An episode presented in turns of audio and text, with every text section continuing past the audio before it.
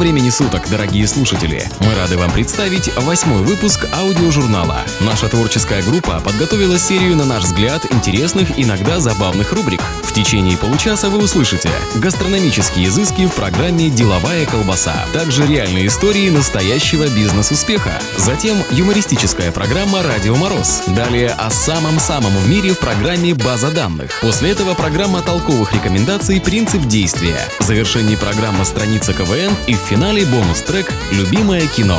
Впрочем, все по порядку. Аудиожурнал.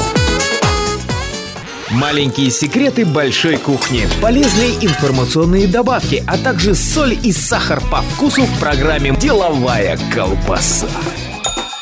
Вермут – это вид аперитива, в который добавляется спирт, различные пряности, которые могут быть какими угодно. Важно только одно – в основе вермута может быть только белое вино. Само слово вермут означает полынь. Ранее вермутом считалось любое виноградное вино, настоянное на полыни и прочих травах. Как гласит легенда, подтвержденная письменными хрониками, в начале 17 века некий уроженец Пьемонта по имени Олесиум познакомил с вином Гиппократа короля Баварии, и оно с легкостью прижилось при дворе. В конце 17 века вермут получил в Турине эксклюзивный статус официального аперитива при дворе короля Пьемонта. Существует две основные группы вермутов – итальянские, производимые в округе города Турина, и французские, изготавливаемые на основе сухих белых вин определенных сортов винограда. Вам наверняка будет интересно узнать, что мартини напиток не новый, и родился этот аристократический ныне напиток более двух тысяч лет назад. Как обнаружил знаменитый врач Гиппократ, выдержанное вино с острова Крит, смешанное с цветами дикого бадьяна и артемизии, приобретает лечебные свойства. Популярность же этот напиток приобрел после того, как Александр Мартини отправил первую партию этого сладкого вермута за пределы Европы. Мартини за очень короткое время покорил не только Америку, но и Азию, Африку и даже Австралию. Пить мартини, даже не пить, а медленно и изысканно подтягивать, стало чрезвычайно модной и престижно. Вообще травяные снадобья на винной основе составляли еще древние греки, но они заботились больше о полезности, чем о вкусе. В 18 веке полынное вино распробовали итальянские монархи. Оно пришлось им по вкусу и вошло в моду. Существует немало интересных фактов об этом божественном напитке. Например, первый спиртной напиток, который выпил президент Рузвельт после отмены сухого закона в США, назывался коктейль «Мартини». А в 20-е годы прошлого века в баре одного знаменитого нью-йоркского отеля появился новый коктейль стоимостью 10 тысяч долларов. Высокая цена была вызвана тем, что кроме мартини в него входил настоящий бриллиант без оправы, который лежал на дне бокала. Для тех, кто на диете и для тех, кто о ней только слышал. Деловая колбаса. It makes me wanna hug these guys and kiss them. Просто слушай. Аудиожурнал. Журнал. Просто послушай. Из цикла программ «Бизнес успеха». Макдональдс – это недвижимость, а не фастфуд. Маленький калифорнийский ресторанчик, расположенный в Сан-Бернардино, приносил своим хозяевам, братьям Макдональд, достаточно хороший доход – около 200 тысяч долларов в год. Однако при падении спроса, обусловленного рядом экономических факторов, братья внедряют в систему своего ресторанного бизнеса совершенно новый революционный подход. Отныне в их ресторане действует система самообслуживания, и посетители, получив свой заказ у стойки, самостоятельно ищут в зале место для перекуса. Изменения коснулись и меню. Братья включили в него только 10 наименований. Кофе, молоко, три вида безалкогольных напитков, чипсы, фруктовые пирожки и знаменитую картошку фри. Переоборудовав кухню под быстрое массовое обслуживание клиентов и сократив расходы, братья смогли значительно снизить цену на гамбургеры и нанести таким образом удар по своим конкурентам в городке. Очень скоро ресторан становится известен во всей Калифорнии и уже приносит 350 тысяч долларов в год. Братья вполне довольны ведением своего бизнеса и менять ничего не собираются. До тех пор, пока рестораном не заинтересовался Рэй Кок. Это был человек, мечтавший добиться многого, однако постоянно терпящий крах. К своим 52 годам на грани разорения он искал себе новое прибыльное дело. И однажды, по работе оказавшись в ресторанчике Макдональдов и увидев длинную очередь за гамбургерами, он понял, в каком направлении нужно работать. Уговорив братьев расширить свой бизнес, Крок вызвался заниматься ведением всех дел и организовал выдачу франшизы на бренд Макдональдс. Продавая ресторанам каждую франшизу за 950 долларов на 20 лет, одним из условий была выплата компании от своего ежемесячного дохода 1,9%. Согласно контракту, братьям доставалось 0,5%, а самому Кроку 1,4%. Система франчайзинга уже была распространена в Америке, однако Крок продавал их каждому отдельному ресторану, а не целым компаниям. Нельзя сказать, что бизнесмены выстроились в очередь за покупкой франшизы. Их опасения были справедливы. Во-первых, пугал недолгий 20-летний срок, а во-вторых, работа под жестким контролем Крока, который строго следил за соблюдением основных правил системы обслуживания. Продав около 20 франшиз за первый год, Крок столкнулся с серьезной проблемой невозможностью контроля над меню ресторанов, в которых появлялись разные не макдональдские наименования. Вскоре в истории Макдональдс происходит ключевой момент, когда одну из франшиз покупает некий журналист Сэнфорд АГД, скопивший 25 тысяч долларов за всю жизнь и мечтающий об открытии своего дела. Быстро получив хорошую прибыль, подает пример другим бизнесменам и вскоре за франшизами выстраивается очередь. В 1961 году Рэй Крок обращается к братьям Макдоналд с предложением выкупить у них сам бренд. Не желая участвовать в развитии бизнеса, братья, недолго думая, называют цену в 2,7 миллиона долларов. Не имея таких больших денег, Рэй обращается за кредитом в банке, однако быстро получает категорический отказ. Следующим шагом становится обращение за помощью вместе с финансистом компании Гарри Зоненборном к ведущим университетам США. Однако те, изучив информацию, также отказывают, мотивируя рискованностью фастфудовского бизнеса. И тогда Зоненборн отвечает, повернув всех в замешательство. Мы занимаемся недвижимостью. Согласно нового бизнес-плана, Макдональдс собирался приобретать земельные участки вместе с самими ресторанами, находящимися на них. Благодаря правильно выработанной стратегии, в 1961 году Рэй Крок смог заплатить необходимую сумму братьям Макдоналд и таким образом получить в распоряжение компанию. В этот период компания становится по-настоящему успешной, продающая ежедневно более 1 миллиона гамбургеров. Два года спустя продажу миллиардного гамбургера будут транслировать по телевизору телевизору, а сеть ресторанов разрастется до 16 тысяч, даже за пределы США. Наконец, Крок становится миллионером. В середине 70-х по всей территории США открываются уникальные рестораны МакАвто. И, распространив свою сеть в более чем в 20 странах, компания имеет оборот в 2,5 миллиарда долларов. Открываясь в новых странах, компания учитывала менталитет и национальные особенности. В Израиле, например, по субботам в Макдональдс выходной, а в Индии гамбургер носит название Махараджи Мак. В 1984 году Рэй Крок умирает. Талантливый бизнесмен с необыкновенным чутьем, доказавший своим примером, что заработать состояние никогда не поздно. Не имея практически никаких успехов в бизнесе до 50 лет, он умирает мультимиллионером, оставив состояние в 600 миллионов долларов. Его мечтой было создание такой компании, которая бы, как никакая другая, заботилась о своих клиентах. Аудиожурнал. И надо сказать, у него это получилось. Из цикла программ «Бизнес успеха». Читать не надо. Слушай Аудиожурнал. Программа «Радио Мороз» в эфире.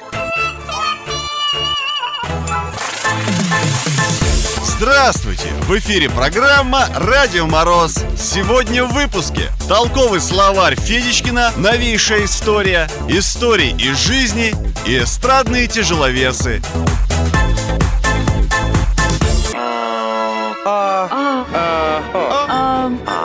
Толковый словарик от А до Я.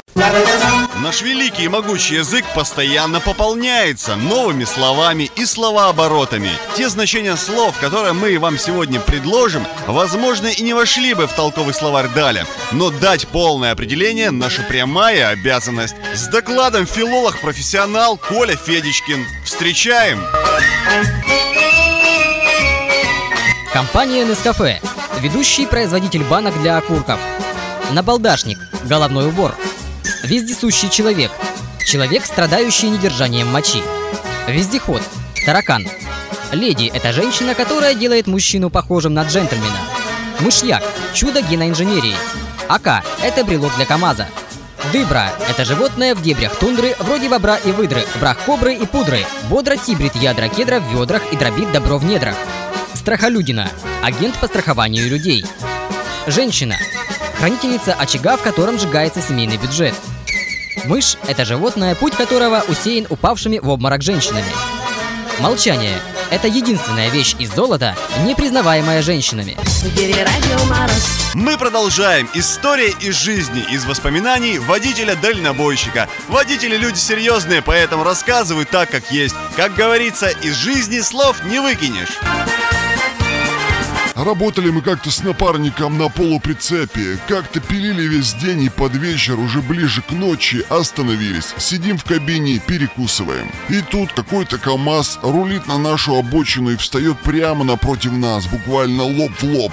Зажигается там свет в кабине мужик с бабой. Раздеваются они потихонечку, а мы еще, думаю, спать наверное, собрались. А они-то, мать моя, ну, короче, полный секс. И так и эдак, ну, прямо камасутра сплошная. И главное, свет не выключили, забыли, похоже, в торопях, а нас-то им не видно, на улице уже темно, а мы сидим, жратву побросали, пялимся. Времена-то были советские, видиков еще и в помине не было. Какая там порнуха, никто и понятия не имел. А тут все в натуре. Наверное, полчаса они кувыркались, а мы таращились в тихомолку. Потом они насыдились, значит, оделись быстренько, свет выключили и уехали. Эка, думаем, их тыркнуло. А сами-то какая уж тут еда. Отдышались, Выходим, значит, на улицу и смотрим. У нашего полуприцепа шесть колес свинчено. Вот так и посмотрели порнуху на халяву. И в завершении эстрадные тяжеловесы. Михаил Грушевский.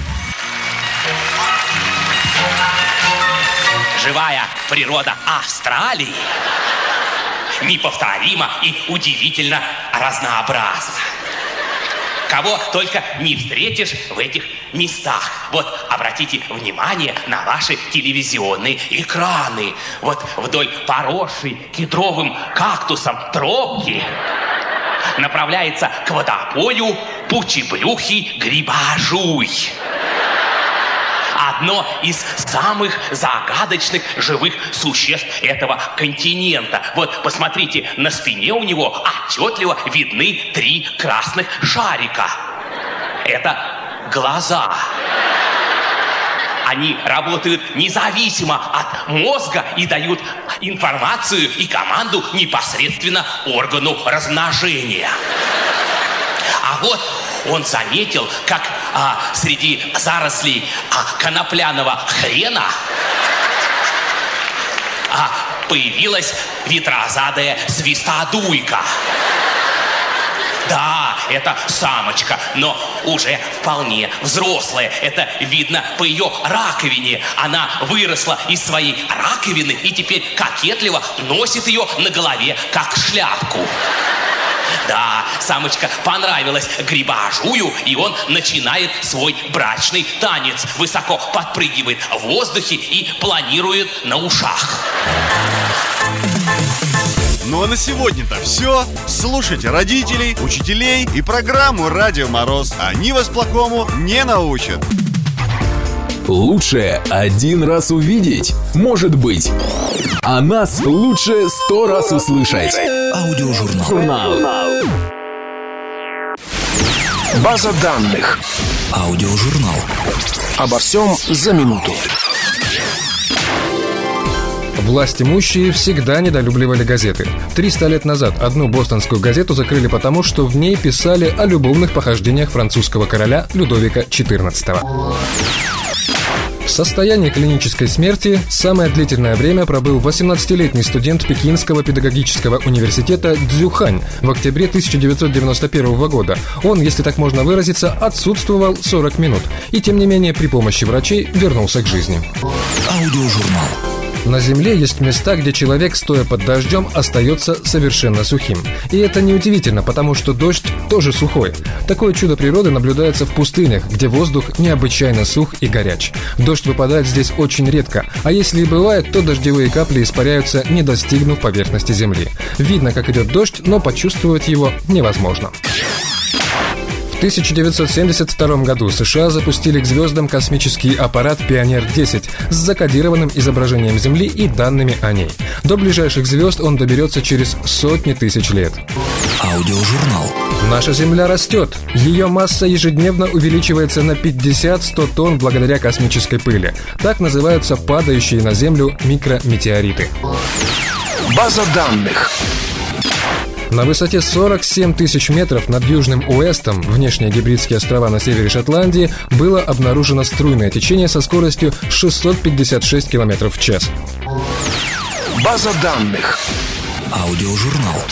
Не пропустите самое интересное. Слушай, Вова! Журнал. Просто слушай. Оригинальные идеи, интересные мысли, толковые рекомендации. В программе «Принцип действия».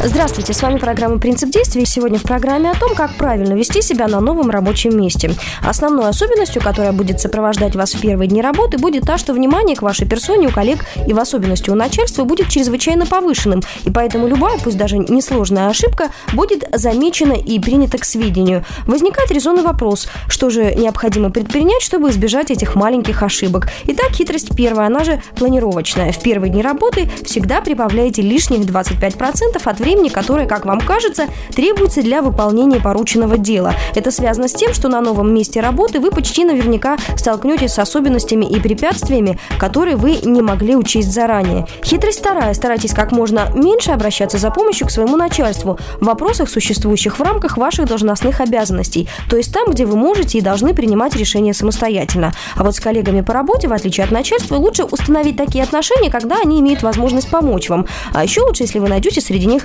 этакого неформального наставника и будете решать возникающие проблемы с его помощью. И последняя рекомендация. Внимательно приглядитесь к форме одежды именно в вашем отделе. Согласитесь, если окружающие вас коллеги будут одеты в рабочие комбинезоны, вы с упорством достойным лучшего применения будете продолжать приходить в тройки и бабочки, то это может вызвать у ваших коллег не самые добрые чувства. А на сегодня это все. Не нужно идти на принцип, достаточно просто его знать. Принцип действия. Проверено. Работает. Ой, ну что я буду делать с таким наследством? Идея. Я тебя съем, а шкуру-то продам. Аудио. Аудио. Ж -ж Журнал. Всегда в курсе. Всем привет! Страницы КВН. Только самые смешные и самые находчивые выступления команд профессионалов игры КВН, которые уже вошли в историю. Команда КВН сборная International. Кто может поспорить, кто может выстоять против этих профессионалов, если команда состоит из ведущих игроков современного КВН. Поэтому и выступает только на праздничных мероприятиях. А чем не повод 43-летия клуба веселых и находчивых. 2004 год, сборная International.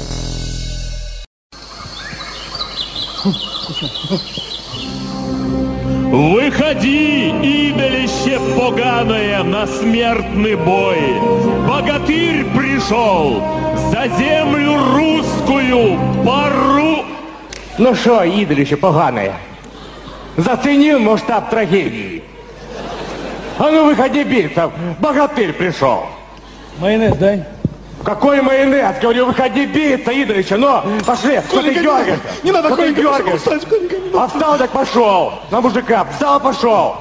Что ты бабу-то слушаешь, что ты, что ты баб, на тебе в борщ, на, оп, встал, оп, пошел. Мужик на мужика, давай по-людски, давай, ну что ты, давай на. Оп. Алло, милиция? Куда ты звонишь-то, а? Семья поганых беспокоит, он опять здесь. Ты в скорую сразу звони, понял, на? А что вы его выпустили-то, я не знаю вообще кто. Я знаю, кто у него родители, и что теперь, пот- потакать, что ли? Я не могу с ним драться, он мне в прошлый раз голову отрубил вообще. У меня еще две выросло, еле прижгли тогда, да. Это же два голодных рта еще, да. Подождите секунду, я не могу вообще. Да, да. я надеюсь, да, на вас. Примите меры вообще. Дурдом вообще. Знал бы, не разменялся в этот район никогда. Ты что сделал-то, а? Ты же мне меч сломал. А ну, вот, вот до этого вообще ничего не было. Вот сейчас только все началось, вон, по-людски-то, ну, давай. Встал, подошел мне и склеил мне меч.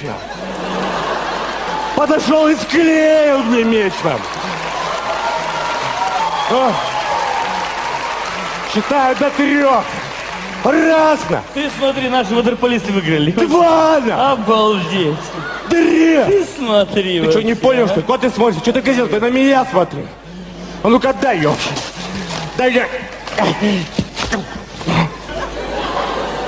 Я не знаю, континент сломали.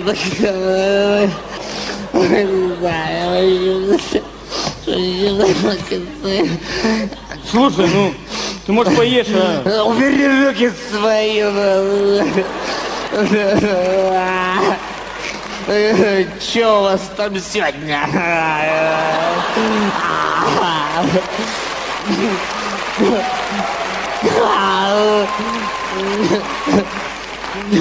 Котлеты? Котлеты сидят, жрут свои поганые, мои любимые.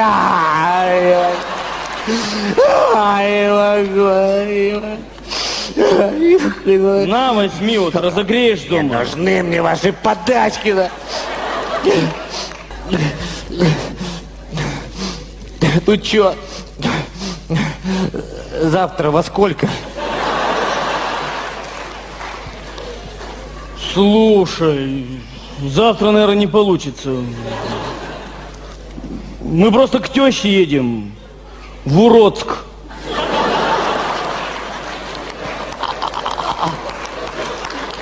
А я? Богатырёша не едет в Уродск, что ли? А я? Я же живой богатырь. Как я не знаю? Что ж мы за люди такие, а? Возьмем богатыря, поиграем и выбросим. Так часто бывает, да, я знаю. 18 век. Петр I возвращается из Голландии. Здорово, бояре! Здорово! Был в Голландии, привез диковин вам всяких. Ну, показывай, чего стоишь. Привез вам стриптиз. А что это такое? Пойдем, покажу. Айда. О! Вот, только медленно и под музыку.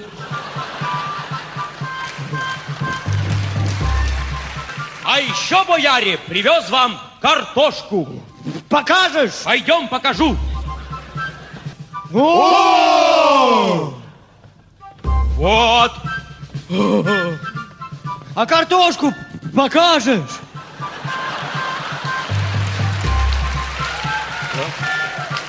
Что ее показывать? Ее сварил и ешь, вот. А еще в Голландии есть гей. У, пойдем покажем. Стоп, стоп. Я лучше на словах расскажу. А еще, бояре, из Голландии привез я вам траву. Пойдем. Может, может, на словах расскажешь? Нет, тут идти надо. Да не бойся, пойди. Опа! Я бы тебе картошки как навалил бы, как... Давай ее. ру- рубать. Рано еще, рано картошку.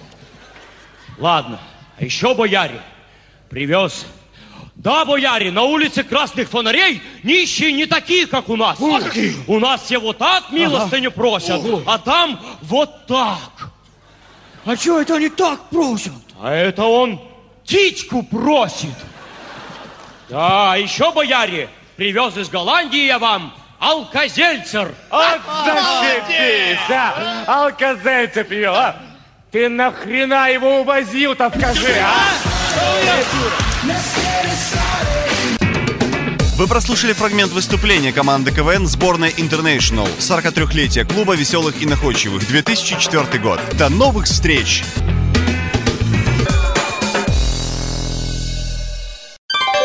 Программа «Любимое кино».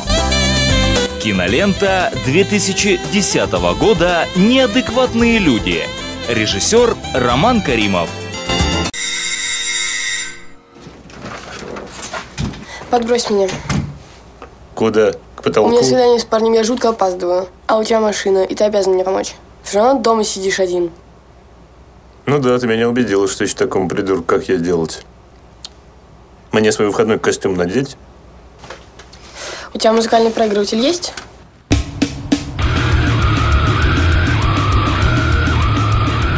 Виталий, по-моему, эта песня шикарна. Виталий, тебе нравится эта песня или нет? Нет. И очень жаль, Виталий. Мы могли бы стать с тобой друзьями по интересам.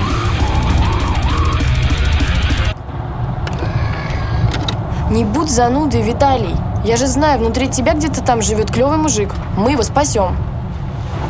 А чё Клобовыхин уклонился? Потому что накурил ты очень.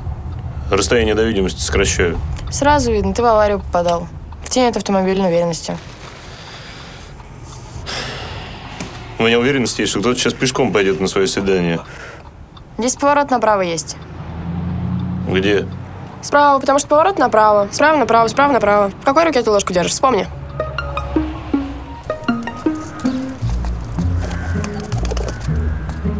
Алло, ну ты где? Я уже запарился тебя ждать. Ну и что ты собираешься делать? Уходить? Ну да, я выкину цветы, разобью все ладошки, да, а потом я уйду. Какие ладошки? Мы уже подъехали. Мы? Что значит мы? Че ты меня тащишь? Я не понимаю, зачем Хочу здесь? поржать над ним. Подыграй. Извини, что опоздала. Да ладно, я-то что, 15 минут потратил. Да ты шанс всей жизни упустила. Билет в кино можно выкинуть теперь. А, сними очки, четко сварщик. А может он сварщик, что ты? А это что за мужик? А, это мой дядя. Он за мной присматривает. Поехали ко мне на хату. А, боюсь, дядя не сможет поехать. Господи, у меня сейчас инфаркт мозга будет. О чем ты говоришь? Ну, я не могу поехать из-за дяди. Видишь его? Дядь, поди сюда. У него сегодня день рождения. Я и так его раз в два года с ним всего лишь отмечаю. Окей, пусть этот год будет годом, когда ты с ним не отмечаешь. Так я в прошлом году не ходила-то. Ну хорошо, будешь ты раз в три года с ним отмечать. Какая разница, он не будет против. Посмотри, какой он Он будет позитивный. переживать внутри. Я знаю, я, Я уже чувствую. переживаю. Вы не из ментуры? Случайно. Просто я не могу понять. Что, свидание подразумевает совместный выгул родственников? Да не, меня выгуливать не надо. Честно, колесо машины пописываю, потом из лужи полакаю. Можете везти меня домой. А, вообще-то ваш детский юмор вот здесь, дядя Виталий, совсем не Мы уместен. поедем на машине, молчите. покатаемся. Вы же не против? Вообще-то против. Ты выпил, тебе за руль нельзя. Тебе есть 18? Есть. Ну тогда поехали. Стоять. Ну что такое-то? Э, ну, я должна его слушаться, поэтому решайте вопрос с ним. Ты что, сначала ведешь себя как шлюха, а когда дело доходит... Я где учились с женщинами разговаривать? В зоопарке? Руки. Берегите силы, день рождения. Шагай лесом, делать. олень. Тебя не уважать. Зачем тебе это нужно? Иди домой, уроки нужно учи. Свечи задувать. Ай, нога! А! А! А! Сейчас слишком много событий для одного вечера. Сломал, что ли? Иди в жопу, я сказал. А? Слушай, ты в курсе, что тебе кальция больше пить надо? А? Да не делай такой рожь железный, смешно же. Погоди, погоди. Тихо, тихо. У меня видение перед глазами. Это что-то тело. Кажется, это ты, Виталик. Лежишь в канаве в куче дерьма, избитый, и на спине твоей же кровью написано «Тупой урод». Ой, что-то прервалось. Так ты будущее, что ли, предсказываешь? Давай я тебе руку сломаю, может, у тебя врачевательные способности проснутся?